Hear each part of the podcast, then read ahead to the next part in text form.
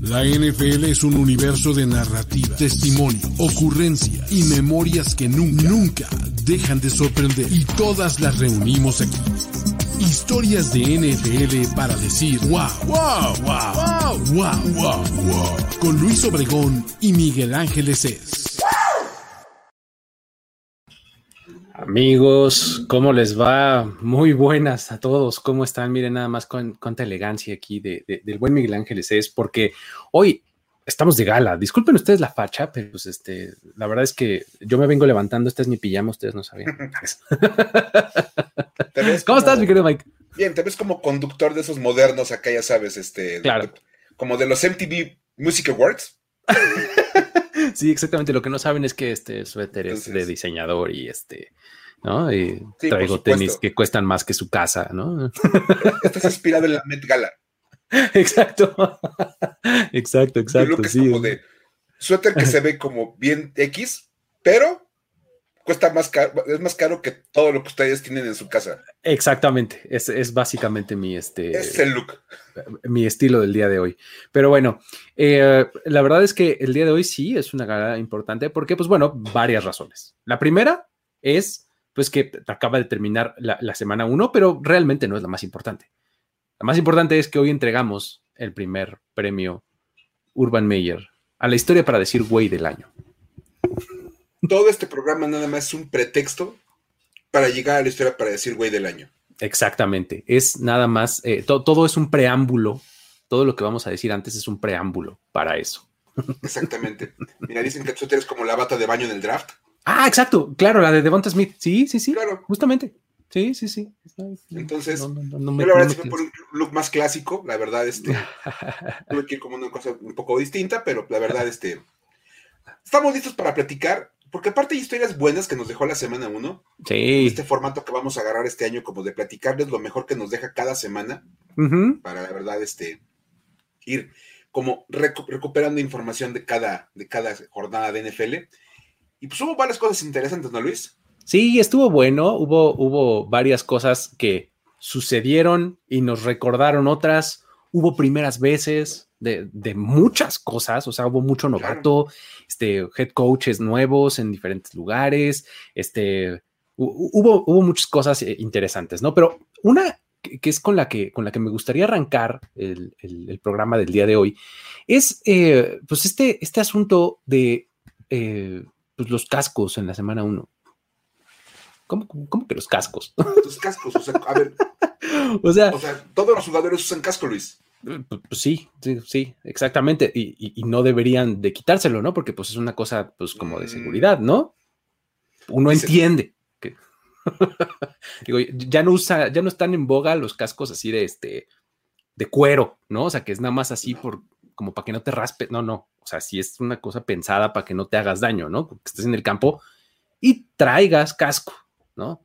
Pues bueno, la verdad es que eso de repente aquí ha, habido algunos momentos en los que les ha parecido medio opcional, ¿no? Y aquí vamos a hablar de un par de casos.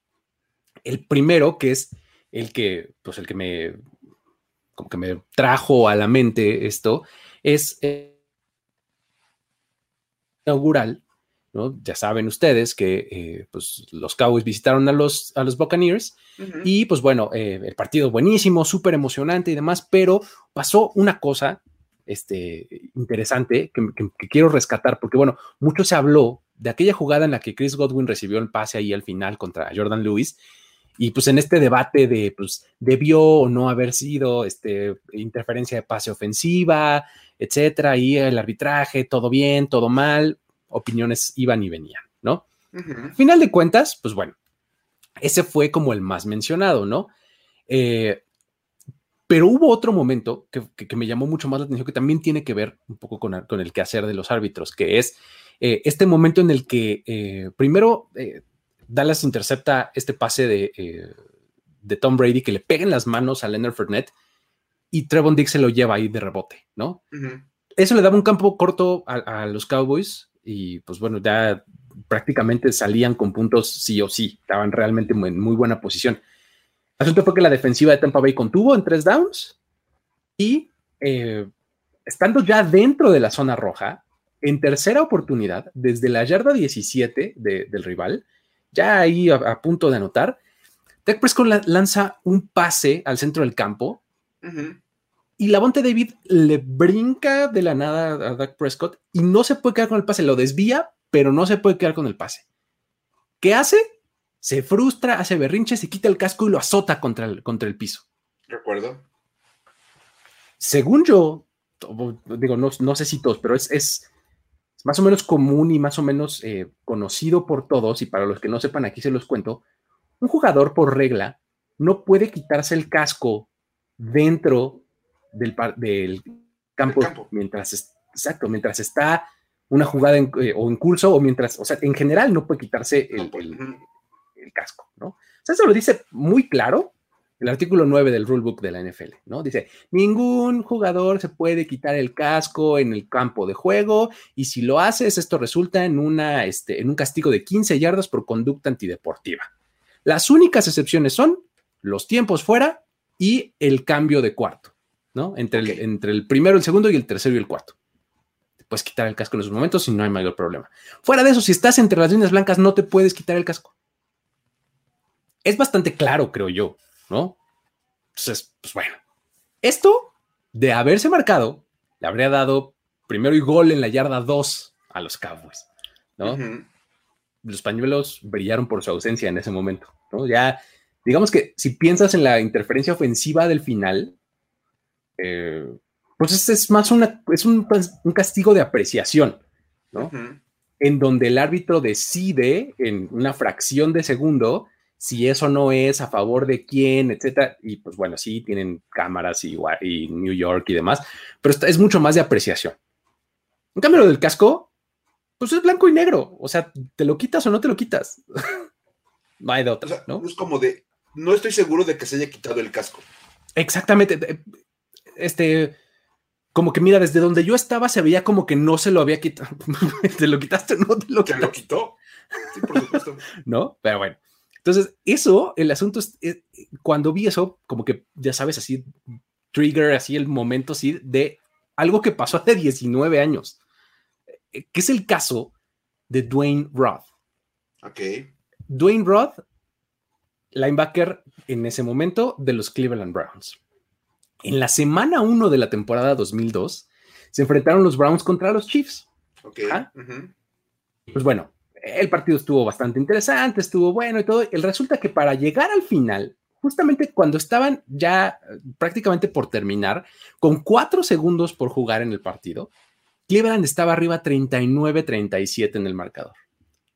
Kansas City tenía el balón en su propia yarda 46, medio campo ya las esperanzas pues, eran muy bajas, ¿no? O sea, en eso estás apostándole a un Hail Mary o a la bola de laterales, ya sabes, así, eh, muy, muy bajas las probabilidades de ganar, ¿no? Cuatro segundos era la última jugada y pues en eso, este, em, el, coreback ahí era Trent Green de, los Chiefs, ¿no? Claro. Em, saca el balón y Cleveland presiona con el linebacker justamente con Dwayne Roth. Y Dwayne Rod entra solito. Agarra a Trent Green y como que lo avienta para atrás. Y en ese aventón, Trent Green avienta el balón hacia atrás, hacia su, hacia su liniero ofensivo. En ese momento, pues John Tate agarra el balón, avanza unas yardas ahí, eh, lo sacan del campo reloj en cero y pues ya todo el mundo, bueno, ya se acabó, ya, ya sabes, empiezan a entrar los coches y todo el mundo al campo y porque pues ya se acabó el juego, ¿no? Y, y, pues digo, Cleveland ahí ya, ya, sentía que, que, arrancaba la temporada con el pie derecho, ¿no? O sea, eh, que, ya les había salido por lo menos la victoria en, en, ese momento, que habían aguantado el comeback de los Chiefs, pero se hizo presente el famosísimo quitarrisas. Había un pañuelo en el campo ¿Por qué?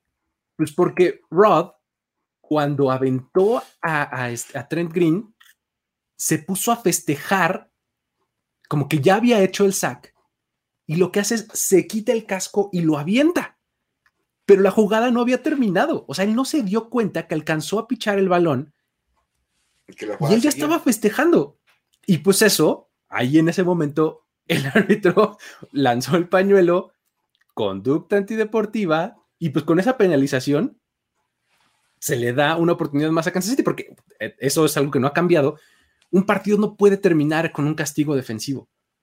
O sea, aunque haya ceros en el reloj, si hay un castigo de la defensiva, no puede acabar, ¿no? Entonces, resulta que tiene una jugada más Kansas City, ya sin tiempo en el reloj, ya en ceros, les regalan una jugada, ¿no?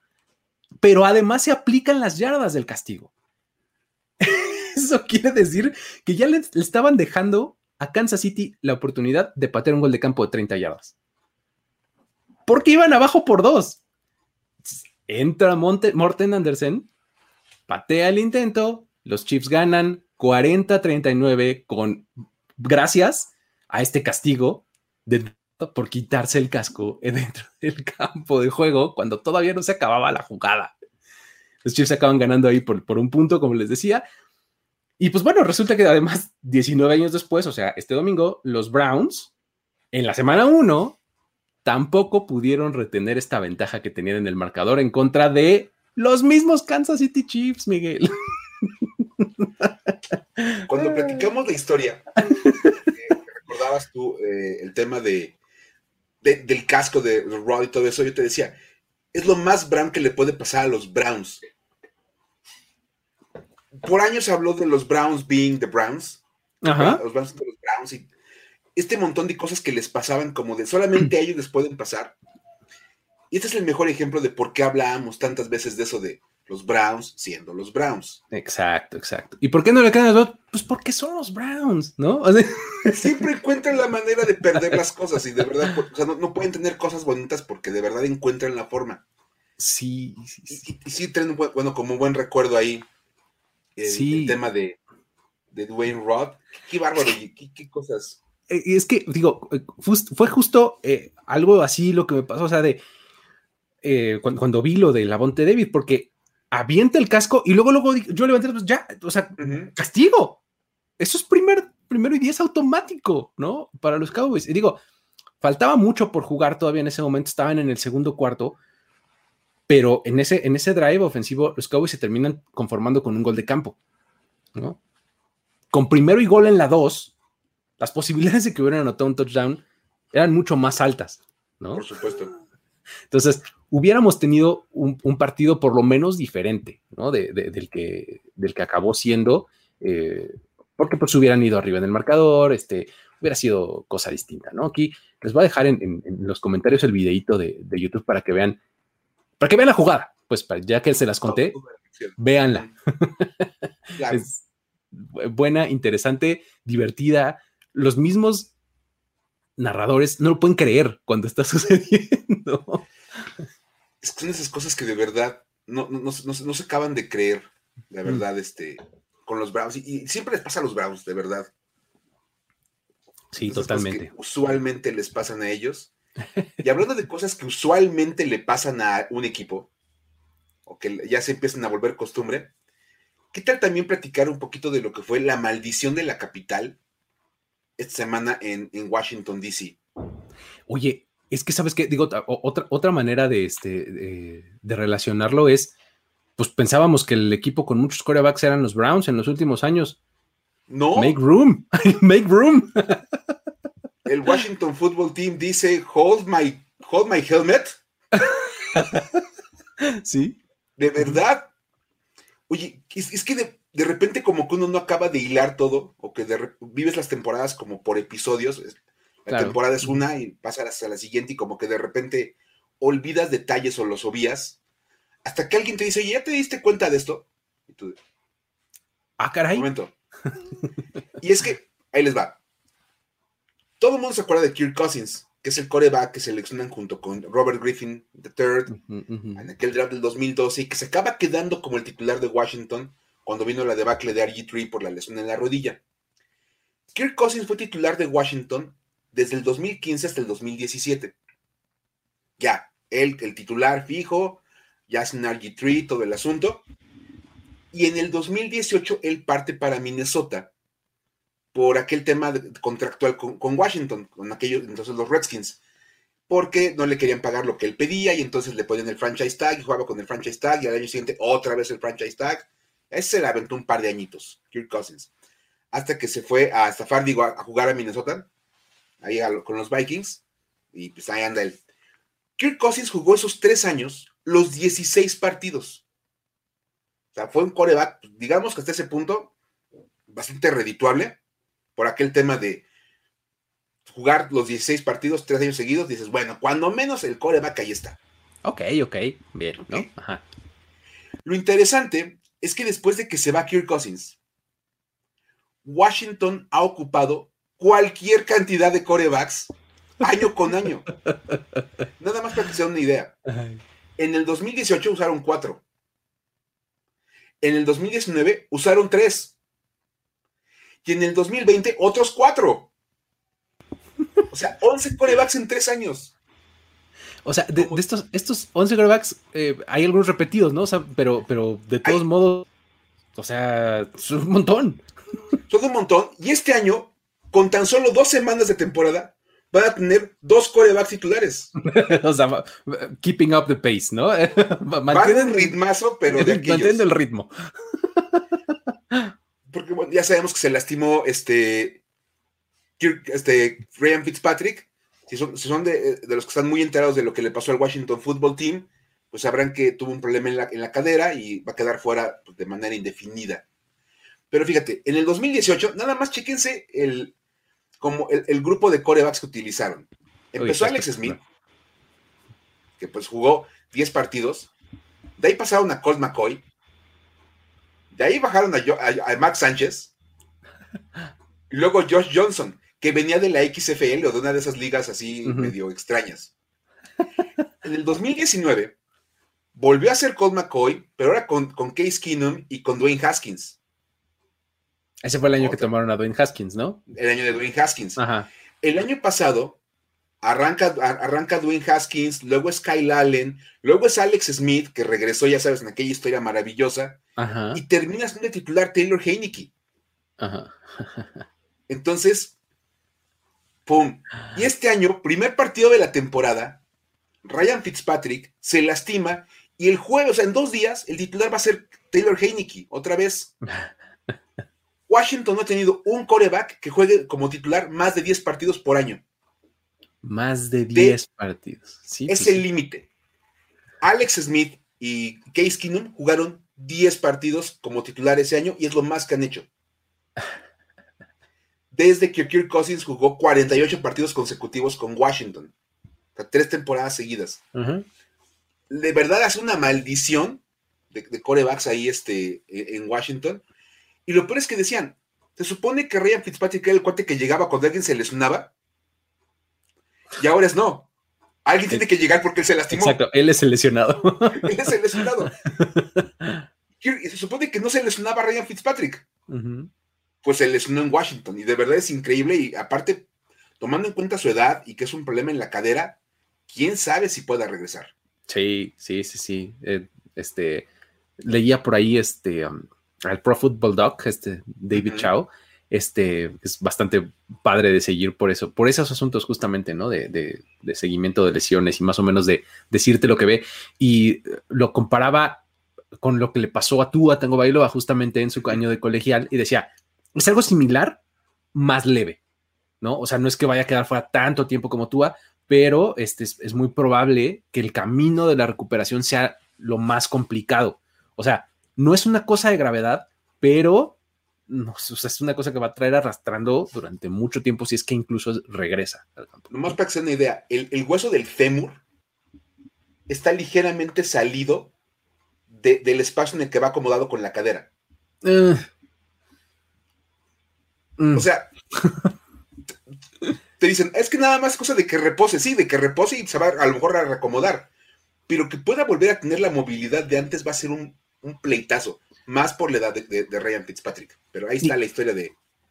Sí, sí, y, digo, Ryan Fitzpatrick es un tipo abandonadísimo de su cuerpo, o sea, tiene un estilo de juego donde le vale y se avienta y va al trancazo y corre, ¿no? O sea, no, está, difícil. Ahora, ahora, ahora es momento de Taylor Heineke y pues todo el mundo prepare sus cervezas. Exacto. Por aquello de que suena como en referencia, pero pues ahí está. Así es, así es. Ahora, este, también, como lo decíamos, ah, hemos tenido eh, en esta semana uno algunas primeras veces bastante este, importantes, ¿no? Ya les mencionaba mucho coreback novato, este, que si eh, eh, por ahí el Mac Jones y que si Trevor Lawrence y que todo esto, ya platicaremos de eso. Pero también otra, otra primera vez muy, muy, muy interesante y digna de destacar fue la de Mia Chaka, ¿no?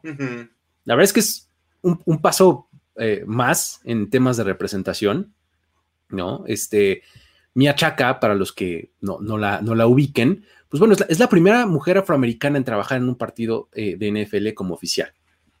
Eh, digo, un poquito de historia con ella. Ella fue contratada por la NFL el 5 de marzo. Previamente de eso, ella había trabajado en el Pac-12, ahí en, este, en, los circuitos colegiales, también en la Conference USA y además en la XFL. ¿no? Segunda mención de la XFL en un solo programa, eso debe ser alguna clase de récord, ¿no? Si alguien lleva ese tipo de récord, ahí está. Muy bien. Este fue, fue elegida por este programa que se llama de, desarrollo de oficiales de la NFL, ¿no? Que es este, pues como un programa que como que fomenta el talento, ¿no? Y se encarga de, este, de ubicar a ciertos oficiales talentosos en otras ligas y, pues les da como la, experiencia como referees de NFL para que eventualmente ya se conviertan en alguien, en, personal como de planta, ¿no? Este, pues resulta que este domingo trabajó como line judge en el partido de Panthers contra Jets. Entonces ya eh, eh, estuvo ahí la primera mujer afroamericana en, estar como oficial en un partido de temporada regular de NFL y se convierte en la tercera mujer en trabajar en este, como oficial. Eh, obviamente ya sabemos que estaba por ahí Shannon Estin y Sarah Thomas, ¿no? Que son como, eh, Sarah Thomas fue la, primera, la que ahí puso el precedente y pues ahora se siguen abriendo los espacios. Eso, eso a mí de verdad me encanta. El tema, el tema a lo mejor, gente dice, es que qué gran cosa y no debería ser noticia, pero otra vez lo hemos dicho en programas anteriores. Para que deje de ser noticia, tiene que ser noticia en algún momento. Y qué bueno que en este momento está haciendo noticia porque esperamos que en un futuro deje de serlo, simplemente sea de hay X cantidad de mujeres o mujeres afroamericanas en los equipos de oficiales porque son las mejores para desarrollar ese trabajo. Exacto. Y tan fácil como eso, ni siquiera por, pagar una cuota o por cubrir una cuota de equidad. Simplemente lo sabe hacer, lo puede hacer mejor que cualquier otro, otro candidato, tiene el trabajo. Dale, exactamente, ¿no? Es, a donde, es a lo que le estamos apuntando. Ahorita todavía no estamos ahí y por eso estos temas son relevantes, ¿no? Y ojalá, ojalá de verdad en algún momento deje de ser noticia o, historia relevante de la semana y simplemente sea parte del proceso normal de contrataciones del NFL. Exacto. Confiemos, confiemos. Ojalá, ojalá. y, bueno, como hoy estamos de, gala, fíjate, vamos a darle seguimiento a una historia para decir güey. Que según una historia para decir wow. Ajá. Es como la primera reversión. Exacto. De una, de güey para pasar a, wow. Ajá, el regreso del hijo pródigo, ¿no?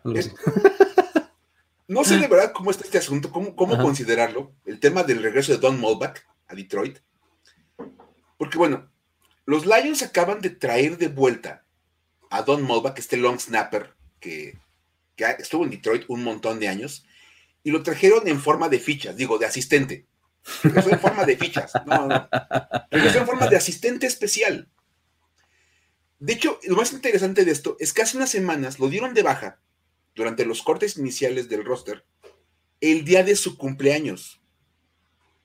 O sea, de verdad lo comentamos como historia para decir, güey, de ¿por qué demonios corres a alguien el día de su cumpleaños? Aparte no era un cuate que acababa de llegar al equipo, era un jugador muy longevo que creo que todo el mundo sabía cuándo era su cumpleaños. Como para que, ay, perdón, no me di cuenta que es tu cumpleaños y te acabo de correr justo en este momento. Feliz cumpleaños, pásatela bien. Bueno, en un asunto muy, muy Detroit, porque en Detroit pasan este tipo de cosas, corren a, Don Mulbach el día de su cumpleaños y lo traen de vuelta como, como, este, como un asistente especial que va a estar este, trabajando como asistente de el vicepresidente ejecutivo y gerente general Brad Holmes, del CEO Rod Wood y del head coach Dan Campbell, que es el que lo corrió. Ok, eh, me corriste y ahora me haces tu asistente. Ok. Por eso te corrí, para poderte contratar como asistente. Se llevaba jiribilla, ¿tú qué creíste? Mm. ¿No? Esa era la sorpresa. Mm, no sabías. Te vamos a, te, despedimos para poderte contratar como asistente. Exacto. Pero pues obviamente pensando mal que le habían corrido nada más por eso. Total que dicen que va a ayudar en una, en una serie de roles. No, no, han especificado bien en qué, pero que va a trabajar con el equipo de Detroit. Lo interesante es que esto oficializa el retiro de Molbach. Okay, ya es parte de la oficina del equipo de Detroit, pues deja, deja de ser jugador y se retira nada más con 17 temporadas y 260 partidos como jugador de los Lions. Wow. no nadie, o sea, de verdad, nadie habla de los long snappers y nadie se había creo que dado cuenta, fuera de Detroit, que Don Modbach tenía ahí casi 20 años. Sí, no inventes. o sea, de verdad, es increíble. de hecho, ambas. Sí, dale, dale. No, digo, es que 260 partidos debe estar cerca del récord de, juegos de cualquier jugador de NFL. O sea, yo recuerdo mucho esta marca de los 300 de Red Favre ¿no? En algún momento, que bueno, que en su caso fueron consecutivos, ¿no? Este, pero este de 260 fueron 260, o sea, un mundo de partidos. muchísimos. Sí. De hecho, es la segunda mayor cantidad, tanto temporadas como partidos, para los Lions. Solamente detrás del legendario kicker Jason Hanson. Ándale, también. Que también estuvo toda una vida en Detroit. De verdad, o sea, tuvo añísimos ahí. Solamente, este, solamente él lo, lo supera. Y si tomamos en cuenta esos 260 juegos de Molbach, lo colocan en el lugar 37 de todos los tiempos. Ok. O sea, de repente sabes que pues está el 61, 62, 63 y eso va generando como muchos espacios. Ajá, ajá. Pero la verdad es que pues es un número enorme, está en el top 50 de jugadores con más partidos en la historia del NFL que no es poca cosa, ¿eh? Ha, habido miles y miles de jugadores. Exacto. Entonces, ser uno de los 50 que más partidos han jugado, la verdad. Y además, es la octava mayor cantidad de partidos jugados con una misma franquicia. Ok. O sea que Molbach sí se va con un número bastante, bastante fuerte porque son, es el octavo jugador con más partidos en un mismo en equipo. un equipo. Buenísimo. Eso es para que la presuman en un, en un evento así, que no sé, el Monday Night que jueguen los Packers contra los, contra los Lions, ajá, ajá. avíntenla en la de plática. Ajá. ¿Tú sabías que Don Molbach, el que era el long snapper, yo es el asistente, el asistente del, head coach, es el octavo jugador con más partidos en, la historia del NFL, en un mismo equipo? Y en ese momento te retiras porque seguro te van a preguntar así, ¿y los otros siete quiénes son? Ah, este, voy al baño. ahorita vengo, ahorita vengo. Te cuento porque me acordé ahorita de él porque Detroit. Estoy viendo en la tele, los demás no me acuerdo. Exacto. No, pero la verdad es que es una historia bastante interesante. Sí, sí, la verdad es que sí, este, sí es, está bueno el tránsito entre historia para decir güey, historia para decir wow, ¿no? Este. Lo que empezó como un güey, terminó como un wow. Exacto, así es, muy bien. Y digo, otro, otro, este, que un poco a la inversa, ¿no? El camino, este, es, el caso de Trevor Lawrence, ¿no? Este, Trevor Lawrence. Trevor Lawrence perdió por primera vez en temporada regular, pues prácticamente en su vida, ¿no? Digamos que jugando fútbol americano muy en serio, Ajá. es la primera vez que pierde un partido de temporada regular. Imagínate nada más. O sea, digo, este tipo tenía un récord de 69-0. o sea, si consideras sus juegos de preparatoria, o sea, de high school, en temporada regular tenía récord perfecto, 69 ganados, 0 perdidos. Imagínate nada más. O sea, una cosa impresionante. Digo, en la preparatoria empezó ahí jugando en, Cartersville, en, Georgia. Este, um, y ahí, ahí se fue 38-0. O sea, ganó 38 partidos, no perdió ninguno en temporada regular. ¿no? ahí en su, en su etapa de, de, sophomore a senior, eh, ahí los, los Purple Hurricanes, que es como se llama el equipo, ganaron 41 partidos consecutivos, dos títulos estatales y cuatro regionales. O sea, si eran dos, tres dominantes, vamos a decir. Eran buenos, eran buenos. eran buenos. Luego, de ahí, como sabemos, se va Clemson. Y ahí en los Tigers eh, tiene temporada perfecta en, su primer año y ganan el campeonato nacional ante Alabama. Y, no cualquier cosita. O sea, le meten 44-16 a Alabama. En lo que fue la peor derrota en la era Nick Saban en Alabama. O sea, e, en esas estaturas estaba Trevor Lawrence ya desde su año de freshman, ¿no? Wow. En el segundo año vuelve a dirigir una temporada perfecta, otra vez con los Tigers. Y bueno, ahí pierde su, juego de campeonato este, contra LSU. Joe Burrow se le atravesó por ahí, y Jamar Chase y Justin Jefferson y demás, ¿no? Ok. Pero temporada perfecta, seguía, seguía, eh, seguía viva. O sea, de hecho, esta, esta derrota en, la final de conferencia, de, perdón, en la final de la, nacional, pues, del campeonato nacional, rompe una racha de 29 victorias consecutivas que traía, ¿no? a nivel colegial, pero en temporada perfecto. Tercer año, vuelven a quedar invictos con, invictos con, con Lawrence como titular y, ahí es, y pierden la semifinal, ¿no? En, el campeonato nacional, en, este bracket, ahí ya se quedan en, la, en la semifinal, pero en temporada regular seguía con paso perfecto. O sea, en total, se fue con dos derrotas entre la preparatoria y la universidad en sus últimos dos años. Así, si cuentas todo, ¿no? En temporada regular. final y otra es una final. Exacto. Ajá, ajá. o sea, su marca en temporada regular fue de 31-0, ¿no? En, colegial, ¿no? Los Jaguars, obviamente, lo toman en el primer, este, en el primer pick global. Y este, pues bueno, estás tomando a un tipo que en temporada regular tenía 38-0 en la preparatoria y 31-0 en la universidad que puede salir mal, ¿no? Vamos a tomar las cosas donde las dejamos. Semana uno contra los Texans, vamos. No hay manera. ¿Estás de acuerdo? No podemos perder con los Texans. ¿Y pues qué pasó? Que perdieron contra los Texans. La primera vez que Trevor Lawrence pierde en temporada regular desde que tenía, ¿qué te gusta? ¿15 años? Es que, insisto, las, ligas de, secundaria ni siquiera cuentan.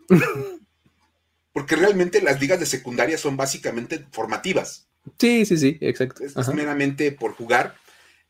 Y, todo se empieza a contabilizar a partir de la prepa.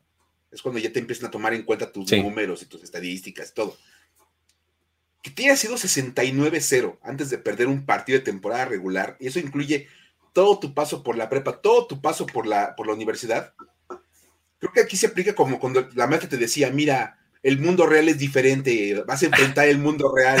Exacto. No es la escuela. Vete acostumbrando desde ahora a sufrir. Pues, pues se la cumplió a Trevor Lawrence, porque aparte da la impresión de que no va a ser la primera o la única de las derrotas de Trevor Lawrence en temporada regular. No, no, la verdad es que esos Jaguars se ven bastante, bastante desordenados, por decirlo menos, ¿no? Este, por decirlo menos. sí, que se vaya este, acostumbrando a los trancazos, porque no, no va a estar fácil en la NFL. que se acostumbre a la vida real, a lo que es en verdad sufrir. Sí, la maestra desde la escuela quería enseñarle y la verdad es que pues, pues no aprendió Trevor Lawrence. Y bueno, hablando de los Jaguars, de Trevor Lawrence y de su actual head coach, pues llegó el momento esperadísimo por todos, mi estimado Luis, deja hasta me, pongo así bien, bien, bien firme, bien acomodadito, porque vamos a platicar del, ganador del, premio Urban Mayor. Ya saben que las historias para decir güey han sido parte esencial de este programa desde que se acabó el Comparagor. Exacto. Ajá. No puedo decir que desde el día porque pues no es cierto, pero cuando terminamos con el Comparagor, la verdad es que las historias para decir güey se, vieron bastante, bastante bien aquí, ha sido como de la sección favorita de todo mundo, y más ahora que Urban Meyer entró a, al NFL, que por cierto, pequeño dato, por ahí dicen que anda rumorándose que ya se está arrepintiendo. Que, no le gusta, ¿no? Que la NFL como que no es lo suyo. Que la NFL no me como digas que, ya no nos hagamos dar cuenta. Una semana después de empezada la temporada dice, como que esto no es lo mío. casualmente, casualmente empieza el rumor un día después de que corren al coach de USC. Exacto, exacto, así de bien conveniente, ¿no? Así de, de hecho, creo que necesito irme como a California a meditar acerca de mi vida. Está, de verdad, o sea, Urban Meyer va a pasar a la historia del NFL como una leyenda de todo lo que no debe pasar con un head coach. Y, precisamente por eso, en honor a Urban Meyer y a todo lo que nos ha dado en poquito tiempo de historias para decir, güey, es que el premio a la historia para decir, güey, del año se llama el premio Urban Meyer. Por supuesto. No podía ser de otra manera, la verdad es que, de hecho, contamos como cuatro o cinco historias para decir, güey, que involucraban a Urban Meyer en un periodo como de, dos meses. Exacto. Lo cual es un récord, seguramente, de las historias para decir, güey. Y pues la verdad es que para decidir quién merecía este premio, a, este prestigiosísimo premio, la verdad es que no vamos a, guardar los, los adjetivos. Es más, debería de haber empezado con un estimados y apreciables espectadores. Exactamente. los, ustedes siendo el miembro este, más importante de nuestra comunidad y habiendo emitido su sesudo juicio. Recurrimos a todos ustedes para que nos apoyaran con su valiosísimo voto. Exacto. Para elegir a, la historia, para decir, güey, les presentamos seis candidatos porque elegimos tres y tres. Y la verdad es que, pues tenemos un ganador, tenemos un ganador, ya, es, ya podemos hacerlo oficial. Exacto. Ya tenemos al, ganador del primer premio, Urban Meyer, a la historia para decir, güey, del año. Y pues me, me, conmueve hasta casi las lágrimas, Luis, el poder anunciar a este ganador, que es Cole Beasley. Bravo.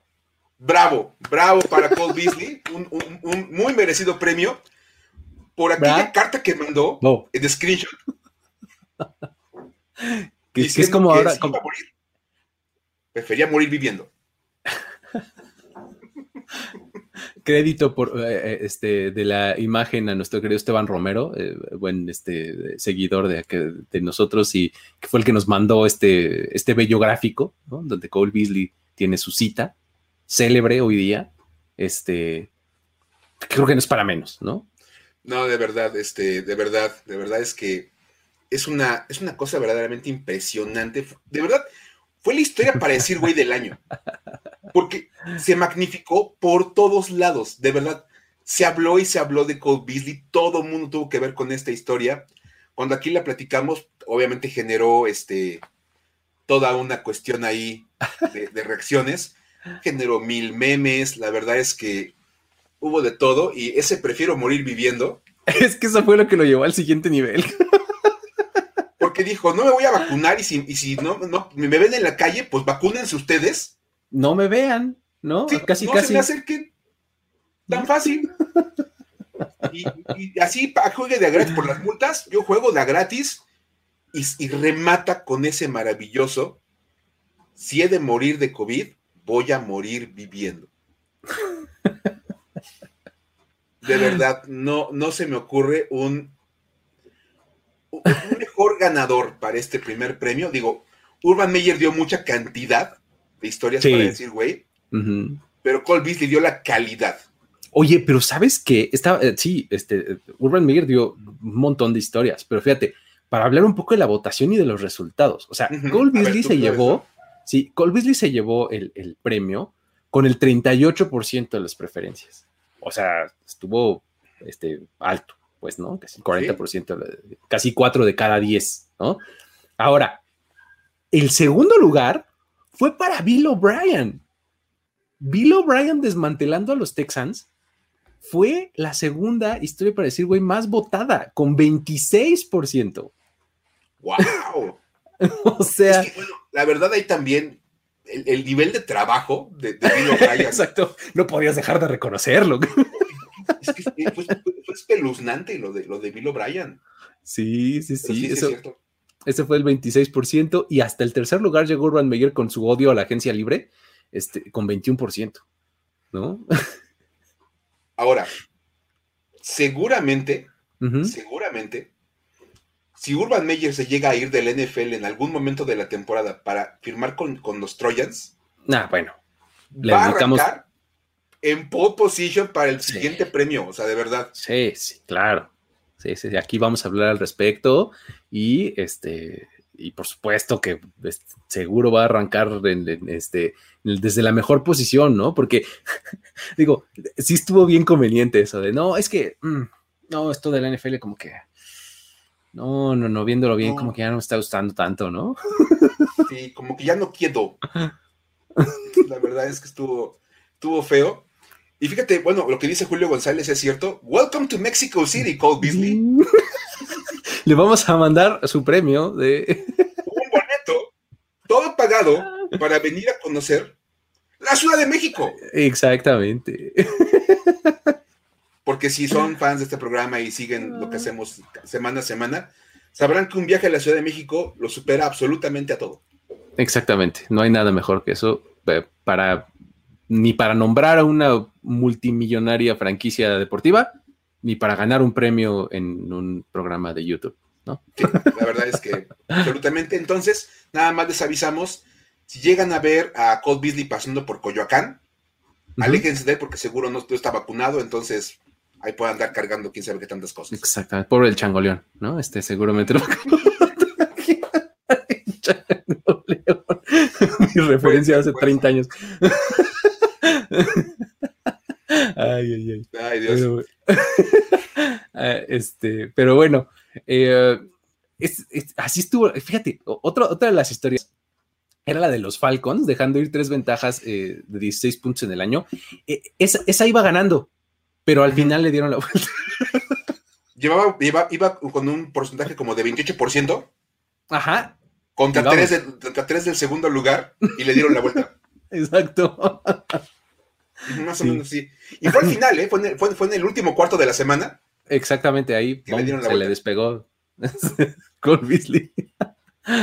sí, sí, sí. Sí, pero bueno, así estuvo la cosa. Este es, eh, este es el, premio para Cole Beasley. Este, ojalá, eh, digo, la verdad es que tratamos de, hacer que viniera aquí a, recibir el, reconocimiento, pero la verdad es que sus problemas de agenda ahí, este, pues digo, semana, está preparándose para la semana 2, después de la derrota inesperada ahí contra los Steelers, la verdad es que pues se le complicó, ¿no? Sí, pero ojalá, ojalá se, ojalá lo reciba cuando le mandemos el premio. Cuando venga a México, pues que se dé una vuelta a saludar. Exacto. Muy bien. Pues bueno, eh, con esto cerramos esta, esta emisión de Historias de NFL para decir wow, en donde estuvimos de gala con este primer premio y pues donde platicamos de historias de la semana 1. Mi nombre es Luis Obregón y no puedo dejar de invitarlos a que sigan el resto del contenido de este canal, en que eh, eh, vayan a todas nuestras redes sociales, nos sigan. Eh, se echen una vuelta por el, sitio en donde estamos publicando buenas cosas, en donde estamos ahí eh, ya en cobertura de temporada regular completa. Y pues nada, no se pierdan el resto de los shows eh, en formato de podcast, en formato de video, en Twitch. Este, mañana por ahí, por ahí estarás este, en los Power Rankings, ¿no, Mike? Así es, ya saben que va, a haber tarea para mañana. Tienen que leer el Power Ranking durante la mañana, tarde, para que a las 6, de, las 6 de la tarde entren a Twitch y platiquemos de cómo, de cómo quedaron los equipos acomodados que me digan por qué eh, acomode mal a 31 de los equipos. Exacto. Así porque, pues, sí. solamente el equipo que ponga en el número uno va a decir, ah, sí, estuvo muy bien tu, tu, Power Ranking. Todos los demás van a decir, estás muy mal, estás equivocadísimo con tu Power Ranking. Entonces está padre. Se puso bueno la semana pasada que estrenamos el programa, entonces espero ahí para platicar. Te, doy una línea de, over-under de 1.5 equipos bien colocados. O sea, dos sería creíble el mejor y el peor. Que todo el mundo diga, ah, bueno, sí, Pero, pero ganaron los Texans. pero ganaron los Texans, te van a decir, no. O sea, ahora tengo que decidir quién de los equipos entre los Jaguars, los, Lions, o por ejemplo los Falcons, yo, yo aviento a los Falcons como mi candidato, ¿eh? porque digo, la verdad es que, porque digo, los Lions se quedaron cerca de darle un sustito a los 49ers. Entonces, por ahí va a estar ahí el, equipo que quede en el turno 32, pero seguramente va a haber algún grupo de fans que van a decir, no inventes, no pueden ser 32, ese equipo jugó peor. Exactamente. Entonces, ahí está. Y una gran pregunta, mira, por ahí como dice Manny Muñiz, ¿dónde vamos a poner a los Packers? Uy, ufa. Uh. Muy bien. Mañana, mañana, tempranito, entren a primeridioes.com. Ahí van a estar ya publicados los Power Rankings. Chequenlos, guarden sus tomen sus notas, ¿no? y ya para las 6 de la tarde, ahí nos vemos en, Twitch para que, para que Mike nos explique. ¿Va? Muy bien. Pues con eso nos despedimos. Eh, muchísimas gracias. Yo soy Luis Obregón, estuve acompañado por eh, Miguel Ángeles Es y nos vemos la próxima semana. Bye. Esto fue Historias de NFL para decir wow, wow, wow, wow, wow, wow, Los relatos y anécdotas de los protagonistas de la liga directo a tus oídos. Con Luis Obregón y Miguel Ángeles. Voz en off, Antonio Sempe. Una producción de primero y diez.